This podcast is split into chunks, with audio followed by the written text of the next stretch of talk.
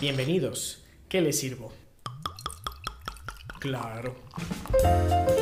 Las cinechelas. Las Cinechelas, con Karina Mejía. Y Charlie Acevedo. Aquí hablamos durante una hora Mm, o dos, a veces más. de cine, sus géneros, Directores, actores, la cartelera. las que nos gustan, las que odiamos y por supuesto, De chelas. quédate porque de que hay chela y hay tema, lo hay.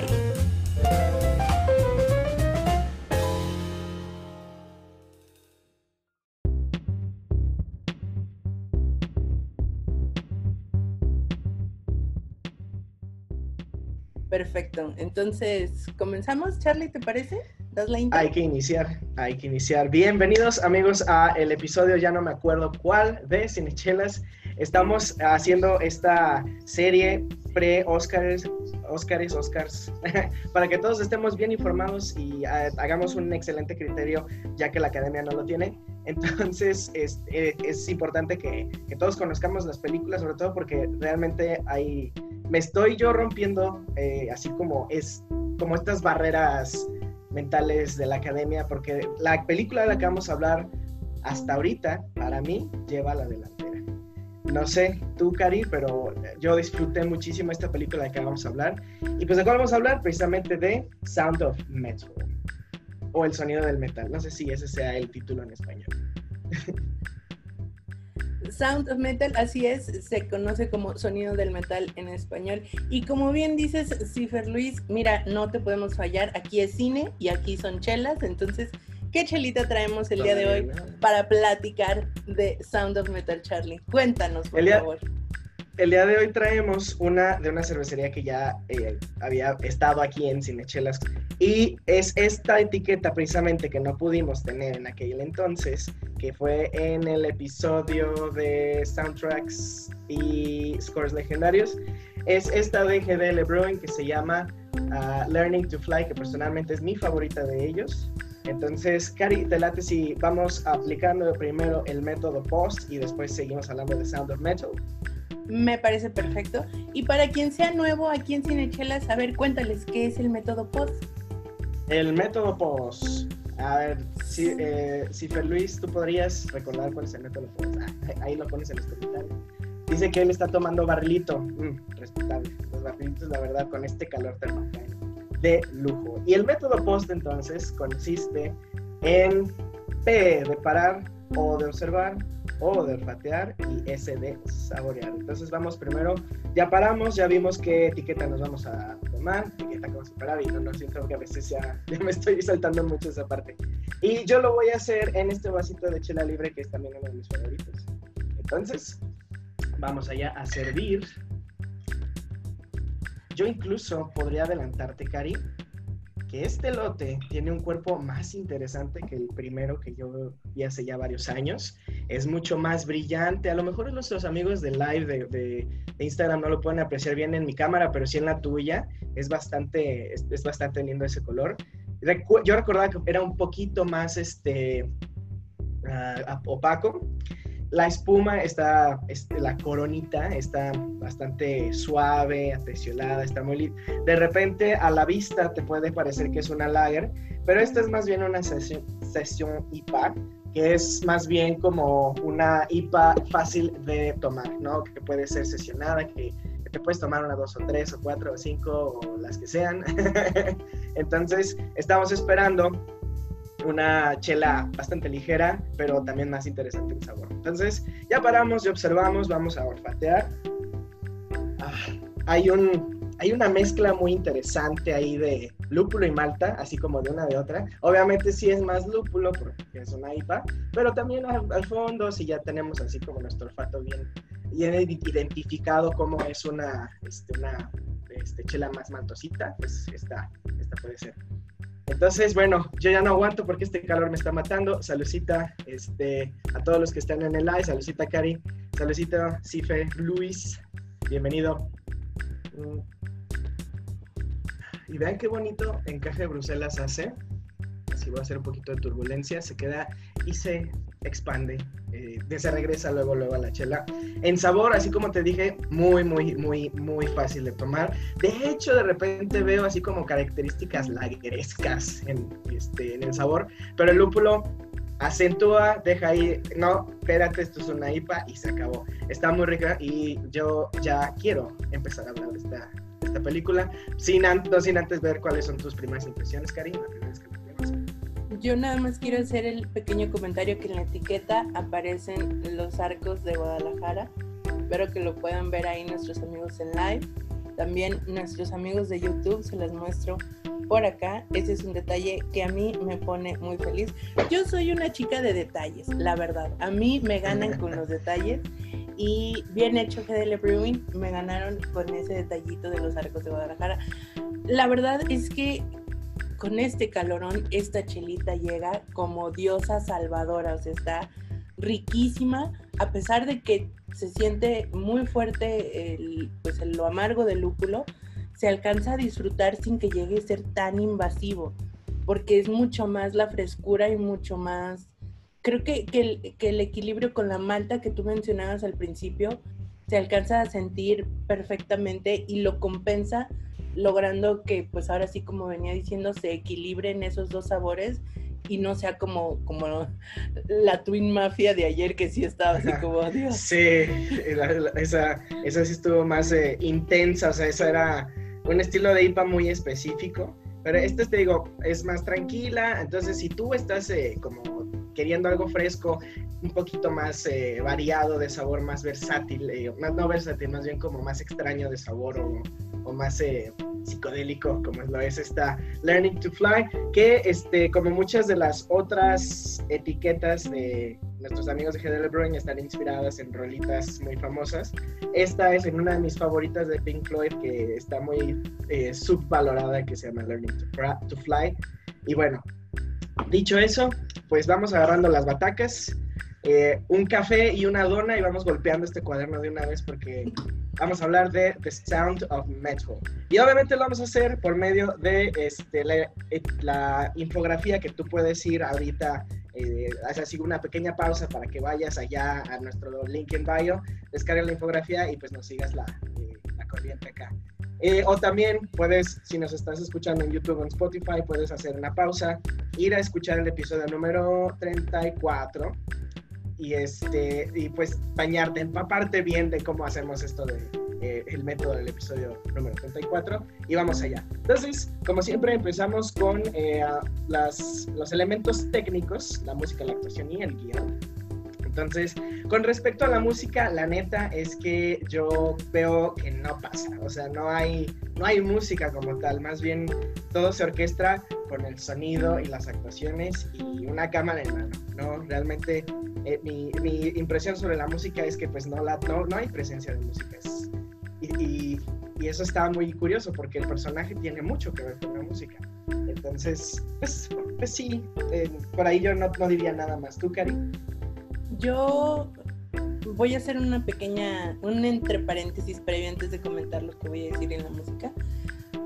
Yo vi esta película el año pasado, no recuerdo si finales del año pasado, principios de este, porque fue un boom. O sea, cuando se estrenó, todo el mundo estaba hablando de esta película y todo el mundo lo estaba recomendando y fue como, como una explosión, ¿no? Todo el mundo hablaba de ella. Entonces dije, la tengo que ver. Y con el puro pretexto de hacer este episodio especial para ti, amigo cinechelero, la he vuelto a ver. Me senté y le dediqué sus dos merecidas horas como dura esta película. Y no se desperdician, amigo cinechelero. De verdad, te lo digo desde ahorita mira, simplemente ve nuestra reacción de hablar de Mank, hablar de esta película, ya. Hasta más relajados estamos, ¿no? Sí, no, mundos diferentes, ¿no? Entonces lo que yo no había notado la primera vez que la vi es precisamente esto que tú comentas, Charlie, que no existe como tal un, um, una, un score, le podríamos decir, o sea, no existe música que acompañe a las escenas. En las escenas per se sí existe música y de hecho pues nuestro protagonista es un músico, entonces de que vas a escuchar música la vas a escuchar, pero no con la intención de ponerle un feeling a la escena, sino como una acción tal cual que se está viviendo en la escena. Y yo creo que ese detalle, el hecho de que no quieran agregarle algo más, sino como para enfatizar la presencia del silencio, que va a ser clave en esta película, a mí se me hizo un detalle bastante, bastante lindo porque te hace valorar los sonidos en un, nivel diferente, en un nivel distinto. Y como que también me da a entender así como, pues es que la vida ya tiene su propia música, no es necesario ponerle soundtrack, ¿no? Entonces, e, e, ese es un detalle a, destacar porque muchas veces creemos que las películas no son buenas o no sobreviven si no tienen un, gran score por detrás, ¿no? Pero este es un muy buen ejemplo de cómo esta película va a estar así como rompiendo las reglas de lo que se supone que es una buena película y nos va a entregar una maravilla de película. Personalmente yo creo que vamos, vamos para allá, ¿no? Entonces en cuanto a la música, brilla, brilla por su ausencia y honestamente yo lo agradezco. Entonces no hay más que decir en esa parte. Nos vamos a la actuación, Charlie. Nos vamos a la actuación que yo creo que es el... Híjole, o sea, estas dos últimas películas que vimos creo que sí están muy centradas en sus personajes y en explotar a los actores, al elenco. En este en general no siento que haya envuelto al protagonista, sino que realmente fue este como que bien orquestado para que todos pudieran sobresalir a su propia manera. Incluso aquellos que no están este, nominados al Oscar, no me importa, creo que hicieron un muy buen papel. Todos estos este, eh, actores secundarios que hicieron a la comunidad de, personas sordas y este y, el personaje que hace esta Olivia Cook, que es la novia de, de, Ruben, el protagonista, interpretado majestuosamente, yo voy a decir, por el querido Riz Ahmed. Ya me voy a aprender su nombre, ya no. Porque su primera, mi primera impresión más bien de él fue este, ser el villano horrible, horrible, o sea, pésimo de todo, pésima película, pésima primera impresión. Pero después lo ves aquí y es así como, o sea, realmente, eh, además de, no nada más se trata de él, sino que la cámara también te ayuda a, como, la cámara y el diseño sonoro te ayudan mucho a, a empatizar con este personaje, que él, la verdad, este, creo que lo hizo muy, muy, muy bien. Eh, hasta ahorita me gusta más que Gary Oldman para ganarse la estatuilla. Y realmente, sí, es mucho decir, fíjate también, porque Gary Oldman lo hizo extraordinario, pero creo que a mí me hizo sentir mucho más empatía Riz Ahmed que a Gary Oldman. Y, la verdad, por ese lado yo creo que se sacan un 11 de 10, así, caño, caño, caño.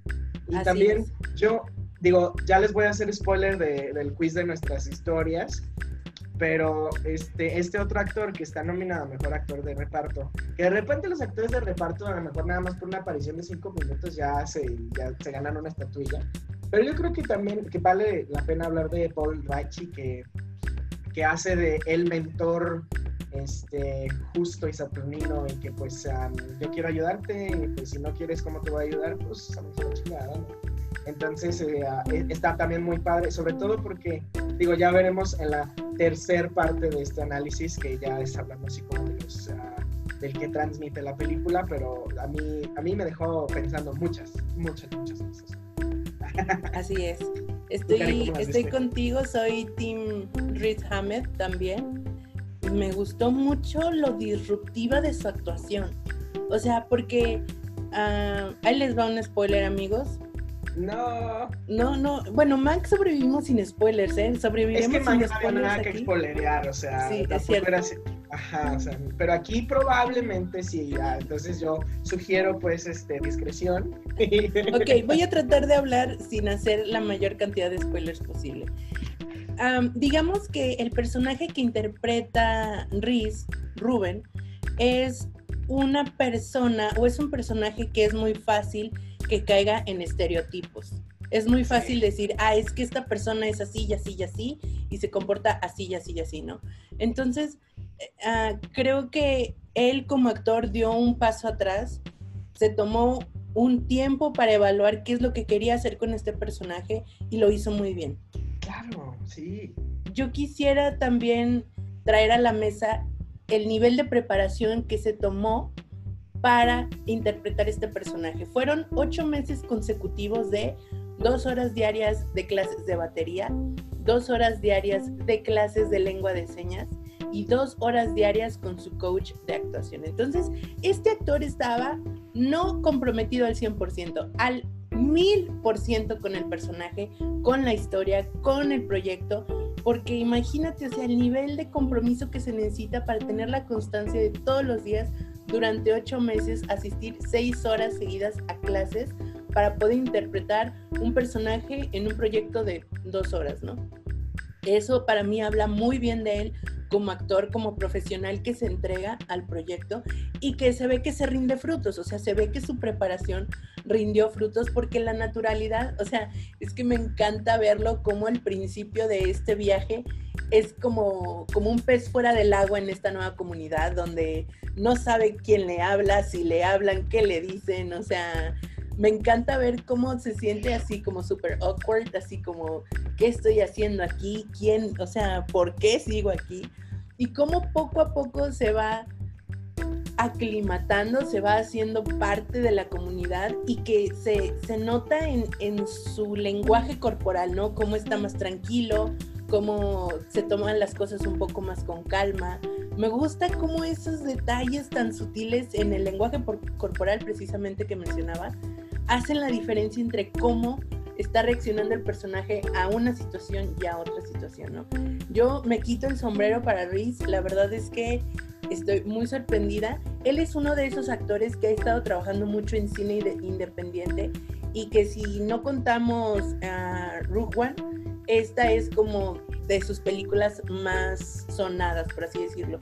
Pero su filmografía está 100% en, en el área del cine independiente. Entonces, precisamente este es uno de esos buenos ejemplos en los que no porque no sea comercial no quiere decir que no esté haciendo muchas cosas interesantes este actor, ¿no? Entonces, y bueno, de parte de él, mis respetos, ¿no? Y de parte de Paul, híjole, es que yo quedé súper, súper encantada con su trabajo.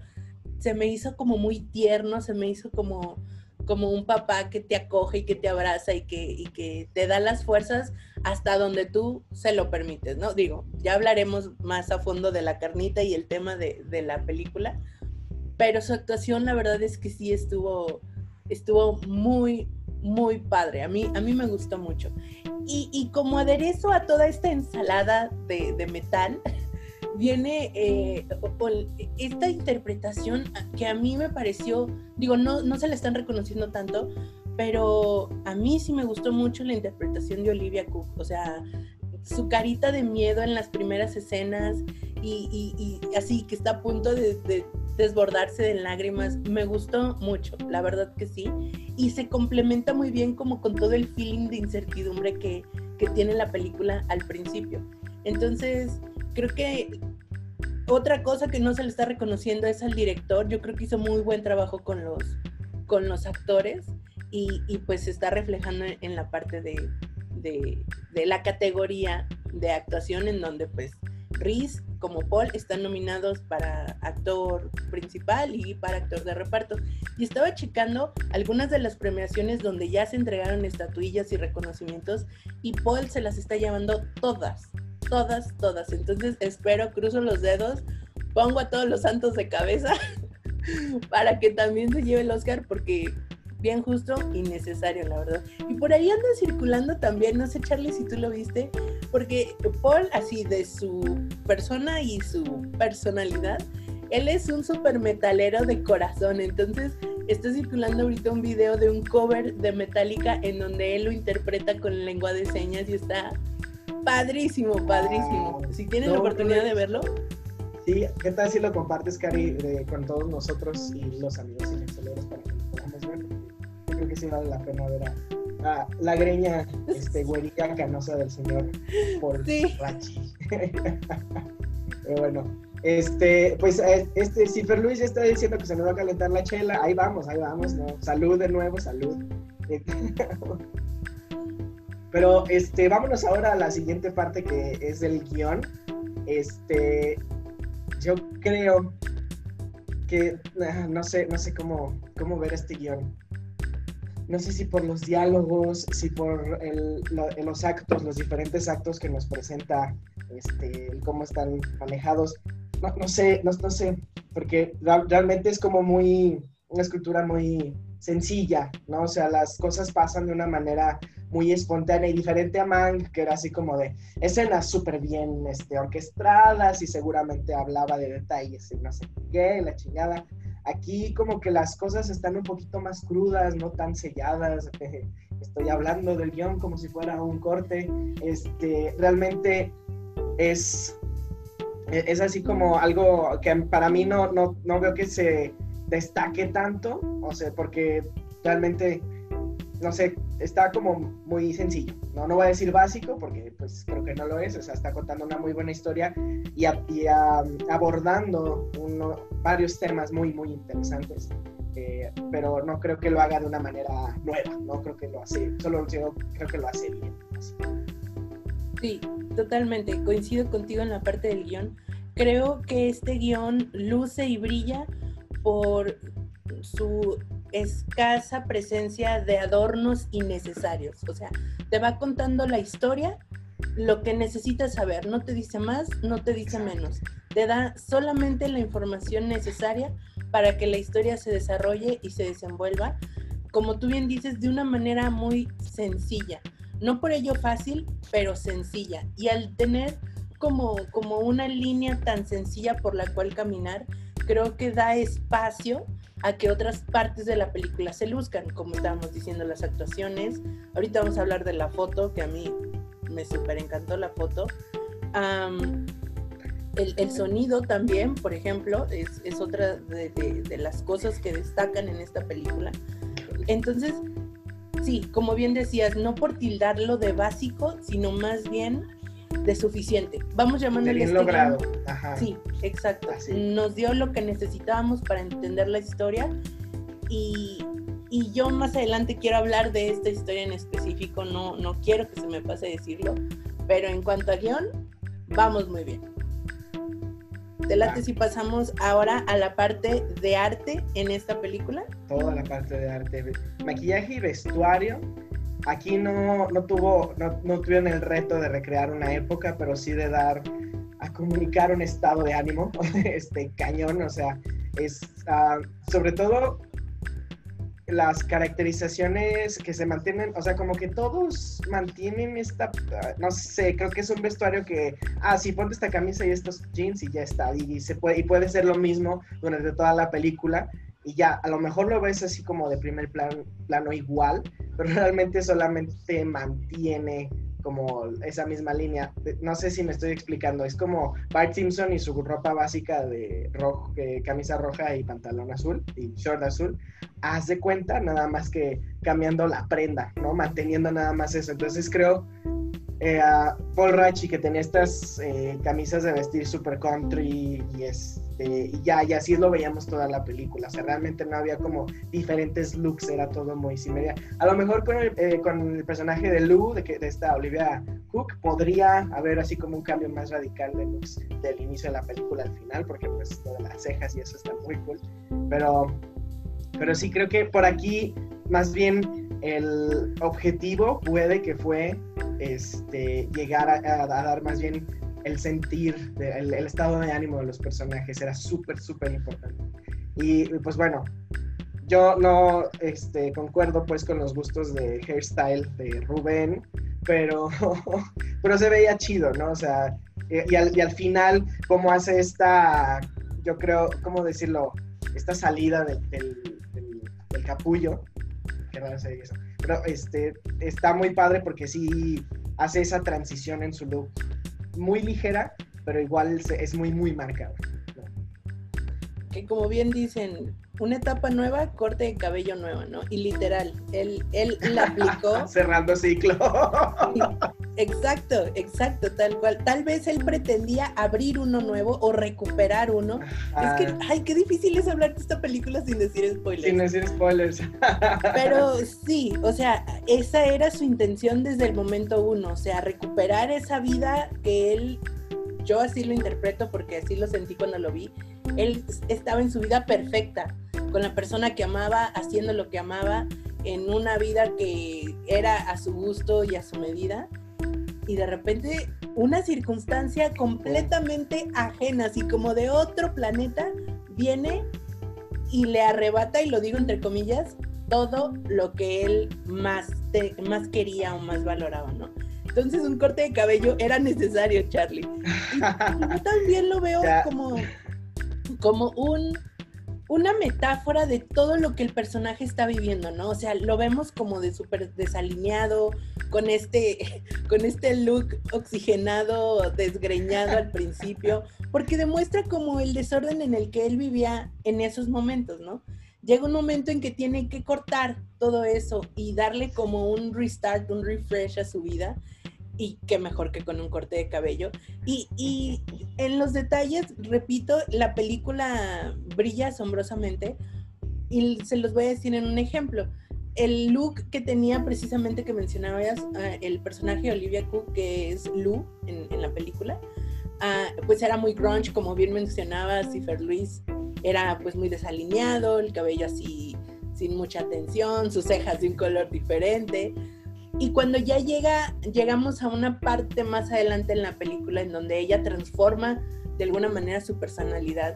La vemos vestida pues más retacada, este, con un corte de cabello distinto, con un look distinto, dándonos a entender que tal cual, ¿no? Ella evolucionó, cambió, siguió adelante y, esa es una forma de manifestar ese cambio interno, ¿no? Entonces, parece que estos detalles podrían pasar desapercibidos, pero hacen que esta, que esta película sea así de encantadora y así de disfrutable. O sea, son estos pequeños elementos que, que se van juntando y que se dejan a sí mismos hablar. O sea, no hay necesidad de decirlos de, interpretarlos o que un personaje diga, ay, mira, te cortaste el cabello porque quieres comenzar una nueva vida. O sea. La famosa sobreexposición, ¿no? De esta, que, ay, cómo me cae cuando lo hacen.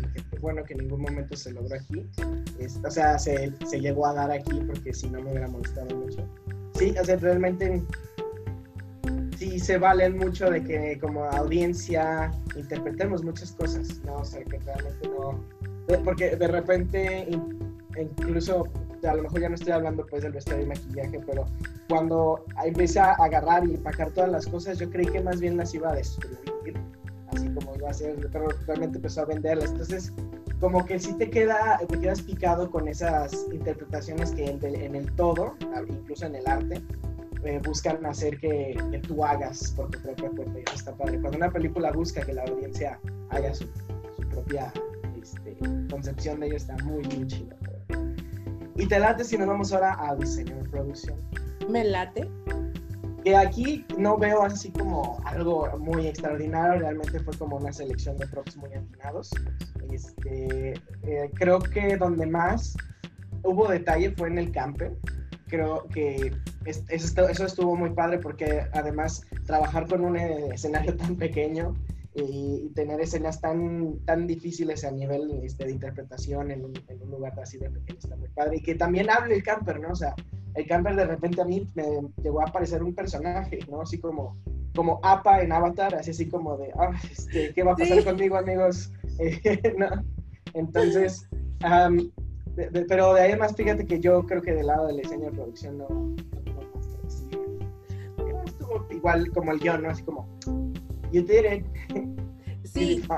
y creo que igual también muy parecido a vestuario, llenaron eh, de contexto los lugares que se necesitaba y listo. O sea, no eran, no había necesidad de sobreexponer, de sobrellenar, de sobredecorar espacios que no lo necesitaban. Creo que eran, eran espacios urbanos y campestres bastante, mm, bastante fáciles de, de conseguir entonces no hubo como mayor mm, mayor necesidad de complicar el asunto, ¿no? O sea, creo que creo que esa es una de las características de esta película.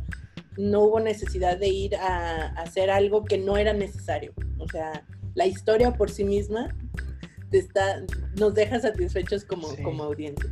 Entonces, de la producción nos vamos a la oh Dios, oh bendita, oh sagrada y mi favorita, Aquí va a haber sangre, amigos. Gracias. No me digas eso, Charlie, porque. Aquí va a haber sangre, porque a mí creo que la foto fue lo que más desaparecido pasó ante mi percepción. Esto es mi opinión. Ok. Que, creo que utilizaron. Espera, antes de yo hacer el, el aguafiestas, mejor tú di tu opinión. Así, primero que caiga ella para yo. No, no, yo no dije que caiga. Es que está padre cuando no estamos de acuerdo en algo porque es muy raro que no estamos de acuerdo en algo en este podcast. Entonces, por favor, confrontemos. Estoy de acuerdo. Ya en los comentarios nos dirán si son Team Charlie o Team Karina. ¿sí? Charlie. Charlie. Team Karina. Um, Gracias. Yo respecto a la fotografía estoy muy feliz con lo que vi porque le da justo el clavo, o sea, creo que todos los departamentos están trabajando de la misma manera, están evocando un feeling para aportar a lo principal que es la historia y es la actuación, o sea, porque estamos de acuerdo que ese es como, como la cereza de este pastel, o sea, es lo más importante o, lo que más luce, lo que más destaca. Para mí la fotografía es un elemento que a lo mejor no es, no, no se luce con gran esplendor, podría decirse, porque la película no requiere que, que se luzca. O sea, para mí la fotografía fue ese tono melancólico que acompaña al personaje durante toda esta travesía, con unos, unas luces muy brillantes y unas sombras muy oscuras en donde ese sol que te quema y esa oscuridad que te invade por dentro en los momentos de desesperación. O esa oscuridad que te quema y ese sol que te invade de vez en cuando en verano. También, al revés, sí, todo. O sea, yo me quedaba viendo mucho, por ejemplo, eh, la paleta de colores, que, que, bueno, ese es un tema ahorita, pues el siguiente tema que yo creo que lo podemos hilar muy bien en este momento, cuando está, cuando está, bueno, es que a lo mejor ya es una cuestión personal, pero a mí me gusta mucho cómo a veces se trabajan los colores en fondos negros y todas estas escenas en donde están en las tocadas y él está con un fondo negro y solo se ven los flashes y las luces y de repente una sombra. Eso se me hace como bien padre porque estás creando poesía visual, o sea, no estás tratando, no es como un documental que tratas de, así de captar la mayor cantidad de colores y de sombras, no, estás creando arte visual, ¿no? Entonces, ver como, como este, este desorden y este alboroto al principio de manera no solo auditiva, sino también visual. Y después irnos a estos colores pasteles, muy campiranos, en la cabañita, en el campo, con el pasto así medio seco, medio verde, y, que nos transforma la atmósfera como, como a otro estado, como a otro mood. Digo, oye, eso, eso se me hace bien padre, pero a pesar del cambio de paleta de colores, persiste ese uso de la luz, de ese sol que te quema y no te calienta y esa oscuridad que te invade por dentro. Porque el personaje, a pesar de que, o sea, como que el personaje y la historia nos lleva a navegar entre las sombras todo el tiempo, todo el tiempo. A pesar de que al principio él era feliz y tenía su vida perfecta, navegaba entre las sombras. Y cuando viene este evento traumático que le viene a cambiar la vida, pues con mayor razón, ¿no?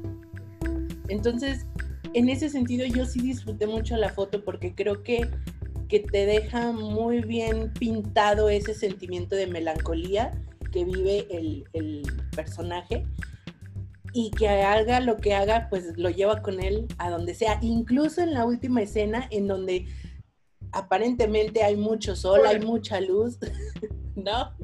Hay mucho sol, hay mucha luz y, y, se sigue viendo como casi opaca la imagen, no sé tú cómo la percibiste, y que es como la melancolía del bienestar. No sé, yo, yo no puedo salir de ahí. Creo que esa es una de las cosas que más me gustó de la película y que me da mucho de qué hablar en la siguiente parte de los elementos intelectuales. Pero antes, dime tú, por favor, Charlie, ¿qué, qué pensaste de todo esto? Yo creo que la fotografía estuvo, igual que otras cositas de esta película, bien. Así, este, creo, más bien no fue de mis elementos favoritos. Creo que eh, para mí sí fue muy de, ah, como tipo película independiente, cámara en mano, este, acerquémonos y alejémonos un poco. O sea, realmente no, me, no fue tan, tan fantástica como a ti te pareció para mí, ¿no? Esto creo que ya es más como un ángulo de mí, porque yo realmente sí me distraje mucho o le puse más, todavía más atención a las actuaciones y al diseño sonoro.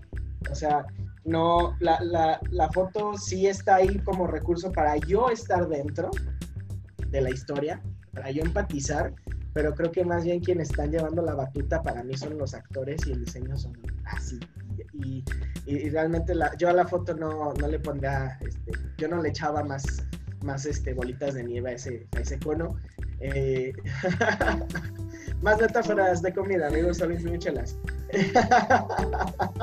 Pero bueno, este, decir es todo lo que quisiera decir de la foto. Creo que ese, esa, esa última secuencia, hablando de fotografía, la última secuencia es lo que a mí sí me gusta más de la fotografía, ese último plano, este efecto Kuleshov que de repente empieza a hacer con escuchar las cosas. ¿no? Está padre, pero además la foto para mí está solo check, ok, you did it good. all right, all right. Tú, amigo ¿Eh? cinechelero, si nos estás viendo, si nos estás escuchando, déjanos tus comentarios. Si estás siguiéndonos en el live, ya sabes, ahí lo puedes comentar. Si nos estás escuchando por Spotify, puedes irte a arroba cinechelas en Instagram, dejarnos ahí tu comentario o en el link que envío puedes dejarnos un mensaje de voz vía Anchor. Te vas hasta abajo, hasta abajo, hasta abajo de ese link y hay una bellísima cajita color roja que dice dejar tu mensaje de voz. Ahí te esperamos y queremos escuchar tu opinión. ¿Te gustó o no te gustó? ¿Qué piensas de esta película Sound of Metal?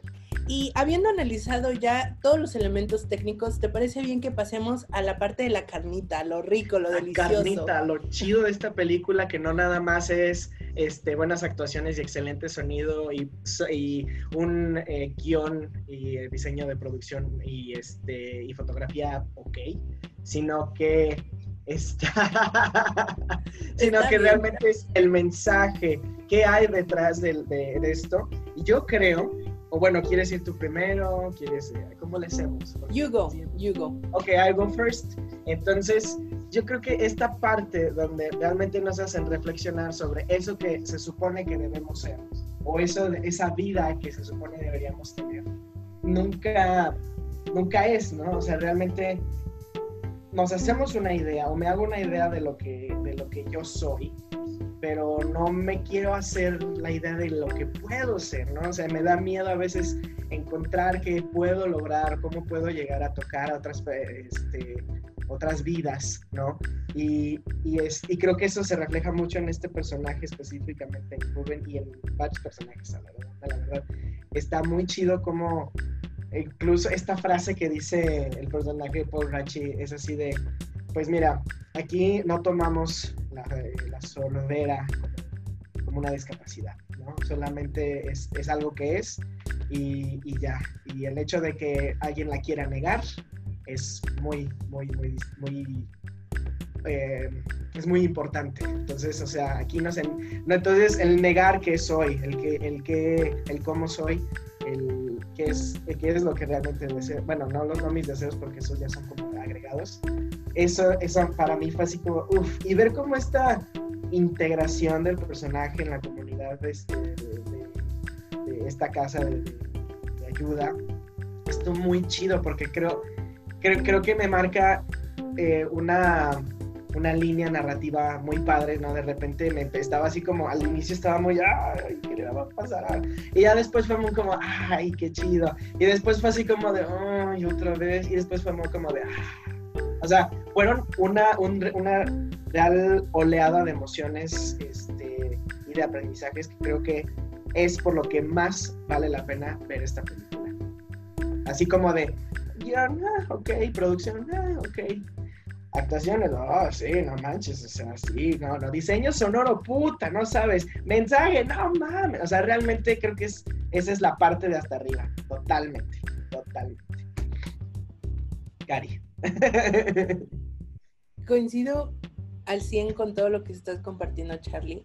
Y es bien interesante cómo en esta sección del análisis, en la parte intelectual, entra mucho, mucho, mucho tu historia personal. O sea, entra a jugar contigo. Tú ves lo que conoces, ¿no? O sea, reconoces más fácilmente en lo que más fácilmente navegas, por llamarlo de alguna manera, ¿no?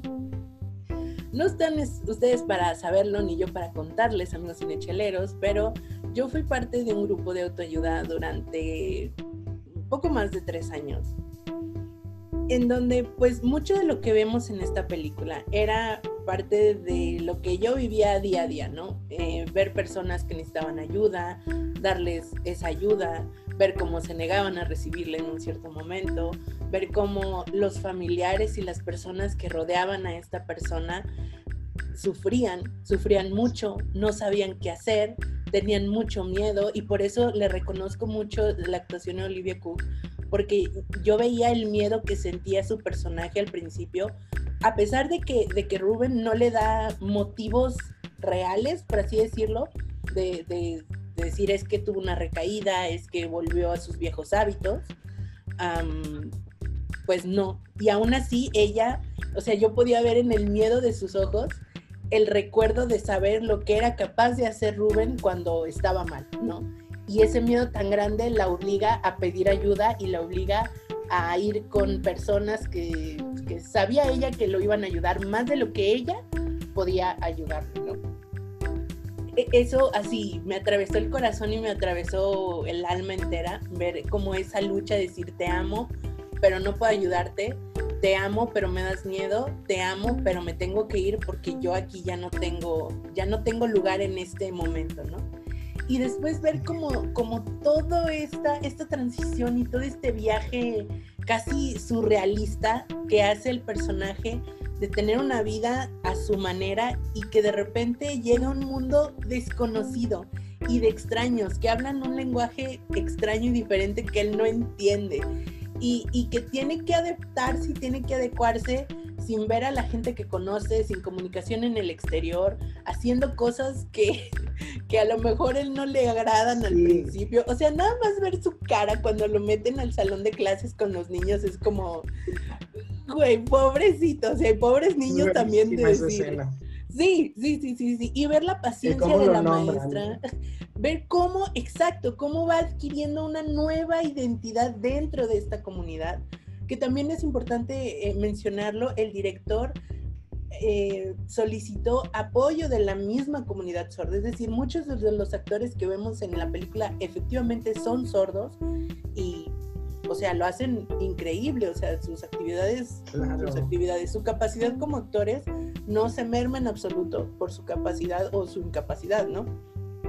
Entonces ver como todo este viaje, ver sus, ver sus arranques de ira, yo la primera vez que vi que deshizo esa dona así, sa, sa, sa, sa, yo estaba así como, te entiendo hermano, te entiendo perfecto, la frustración de tener que vivir una vida que no quieres vivir para poder tener una vida que sí quieres, o sea, tener que hacer lo que no quieres para poder llegar a donde sí quieres estar. O sea, son muchísimas cosas, muchas, muchas cosas y, y, bueno, la parte que de verdad me rompe mucho el corazón, porque lo vi mil veces, lo viví en carne propia muchas, muchas ocasiones, cómo llega el momento en que todas estas cosas del mundo exterior, de su vida que estaba pasando afuera o que él creía que se estaba perdiendo afuera de su comunidad y de su proceso de rehabilitación, de repente le empiezan a picar como aguijones y como agujas y es como regresa y haz todo lo que sea necesario y vuelve y haz locuras y vende esto y vende aquello y ah, se muestra como cuadros de ansiedad cañón yo creo que sí. Rubén es un ejemplo o una, una muy un muy buen ejemplo de cómo sí lo dije ejemplo dos veces de cómo la ansiedad ataca cañón, ¿no? O sea, como le dices, que no te puedes estar quieto, o sea, tienes que estar haciendo otras cosas para, para estar escucha, escuchando, escapando de, la realidad, o sea, que tu realidad es esta y necesitas aceptarte así como, eres en este momento. Pero la ansiedad de repente así como, digo, todos la manejamos de distintas maneras, pero hay gente que simplemente busca este, huir de donde está y hacer otras cosas y quitar esto y ponerlo y así, y es así como de, güey, respira, ¿no? Este, respira y acepta esto que está sucediendo. Y todo ese amor de contención que le entrega a la comunidad para que pueda sobrellevar ese, ese nivel de ansiedad que le provoca este evento en su vida. O sea, tal cual no lo dicen así en la película, pero digamos que el rol que lleva a cabo mm, Paul, el, Paul Ritchie en, en esta película. ¿Ritchie? Paul Ritchie. sí. Paul Ritchie, que no me acuerdo de su nombre en la película. Bueno, ahorita, ahorita recordaré.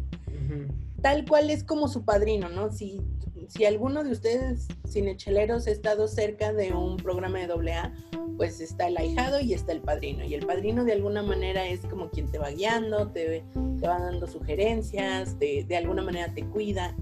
Y en, y en, esta película y en esta historia en específico, ver el amor con el que se entrega este personaje y, y, cómo él también resulta con el corazón roto al final, después de las acciones y las decisiones que toma nuestro personaje.